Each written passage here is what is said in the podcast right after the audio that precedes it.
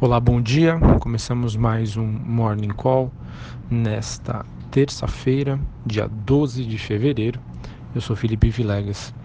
A gente começa falando sobre o desempenho das principais bolsas internacionais que tem um dia positivo, tanto na Ásia, com as bolsas fechando aí com altas leves, o Japão recuperando as fortes perdas da semana passada e voltando do feriado, subindo quase 3%, e na Europa as bolsas por lá, com destaque para o desempenho de Frankfurt na Alemanha, subindo aí mais de 1%.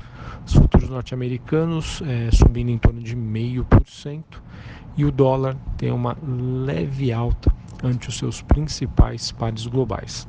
Tudo isso é justificado pela melhora do sentimento do investidor em relação ao governo Trump, que disse que ele ainda pretende se encontrar com o presidente chinês Xi Jinping para discutir a guerra comercial. Além disso, os parlamentares americanos entraram num acordo ontem à noite para impedir uma nova paralisação do governo, o que a gente costuma chamar aqui do shutdown. Essas notícias fazem aí com que a melhora do humor do investidor global é, fique mais aí positiva, favorecendo o investimento em ações. Em relação às commodities, o petróleo WTI sobe 0,8, próximo ali quase dos 53 dólares o barril, enquanto os metais recuam em Londres. O movimento de queda também é apurado é, em Singapura, onde o minério, minério de ferro teve um dia negativo e pausa aí o rally que fez com que a commodity disparasse nos últimos dias após o acidente da Vale. Bom, olhando para o, a agenda macroeconômica, não há previsão de indicadores relevantes, tanto aqui no Brasil quanto nos Estados Unidos. Então, é, o que a gente tem aí de divulgação é, de dados seria em relação aos balanços das empresas aqui no Brasil. A Banrisul BRCR6 divulga os seus dados antes da abertura do mercado e a Rumo Rail 3 divulga os seus dados após o fechamento de acordo com a expectativa é, de uma reportagem do Valor Econômico, é esperado que a Rumo reverta um prejuízo e tenha lucro no quarto trimestre de 2018. Além disso, o Banco Central mantém o seu padrão de atuação com a oferta de 10.330 contratos de swap cambial para rolagem de contratos de março a partir das 11h30 da manhã, mantendo o seu padrão de atuação. Sobre o noticiário macroeconômico político, poucas novidades. A mídia destaca aqui que o Bolsonaro teria o aval aí dos médicos para ter uma alta é, nesta quarta-feira, amanhã.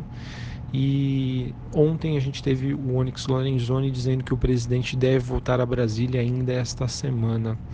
Além disso, tem uma reportagem no Globo destacando que os estados devem ter alívio no caixa em troca de apoio à Previdência e o governo que, como medida para antecipar críticas, deve se adaptar à reforma da Previdência.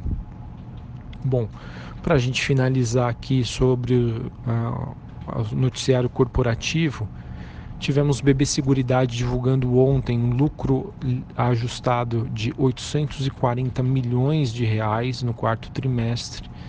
Apesar da cifra relevante, foi um resultado aí que veio um pouco abaixo aí das estimativas. A Congás mais do que dobrou o lucro em 2018, ela que divulgou lucro líquido de 1,34 bilhões de reais no ano passado, com um crescimento de 23,5% das suas receitas para 6,84%. Só para alertá-los aqui, a Congás está em vias de fechamento de capital. A Cosan recentemente sinalizou uma OPA, uma oferta pública de aquisição, para retirar todas as ações da Congás de circulação. E, mediante isso, a Congás decidiu suspender a divulgação do seu guidance, ou seja, das suas metas e objetivos para 2019 é, em, em função aí da oferta da COSA. Bom, além disso, a Tenda, Tende 3, ela indicou que vai convocar a Assembleia para deliberar o desdobramento de suas ações, na proporção de 1 para 2. Ou seja, aquele investidor que, por exemplo, tem 100 ações, passa, passaria a ter 200 ações. Não ocorre nenhuma mudança em termos da estrutura de patrimônio da companhia, é só mais uma questão de preço. Então fiquem atentos, ela deve convocar uma assembleia para decidir isso. Além disso, a tenda prevê que as suas vendas líquidas é, fiquem entre 1,9 a 2,1 bilhões de reais é, que seria o guidance para 2019, as suas metas, e ela também projeta uma margem bruta ajustada de 34 a 36%, que seriam aí números excelentes. Bom, para finalizarmos aqui, notícia importante envolvendo a Petrobras e a Engie Brasil a Engie né, teria ofertado aí cerca de 8 bilhões de dólares pelos 90%, 90 da, da participação da Petrobras na TAG.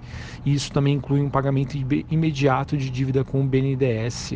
A expectativa é que essa negociação deva ser finalizada em breve. Não que seja uma novidade, essa negociação já percorre há um bom tempo, mas ah, o intuito aí da, da notícia é sinalizar de que a negociação entra aí na reta final.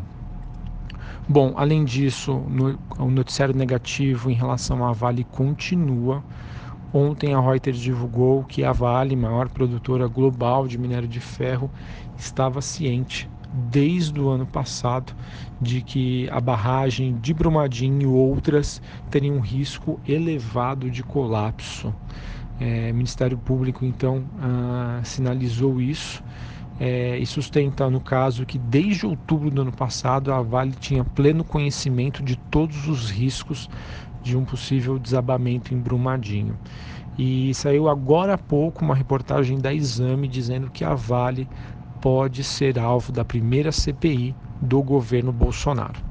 Vejam então, noticiário negativo, queda do minério, queda dos metais Expectativa, portanto, de um dia negativo para as ações da Vale nesta terça-feira. A Vale que tem praticamente aí, se não me engano, até um pouco mais de 10% de participação no índice Bovespa. Portanto, mesmo com a sinalização positiva das ações lá fora, pode ser que a nossa bolsa aqui se mantenha pressionada, ou seja, as demais ações vão precisar fazer a diferença para que a gente tenha um dia positivo. Bom, fico por aqui e já quero também manifestar os meus sentimentos em relação à tragédia que aconteceu ontem envolvendo o jornalista Ricardo Boechat. Infelizmente, é, essas coisas acontecem, mas quero desejar aqui os meus sentimentos às famílias e os fãs do jornalista. Um abraço a todos.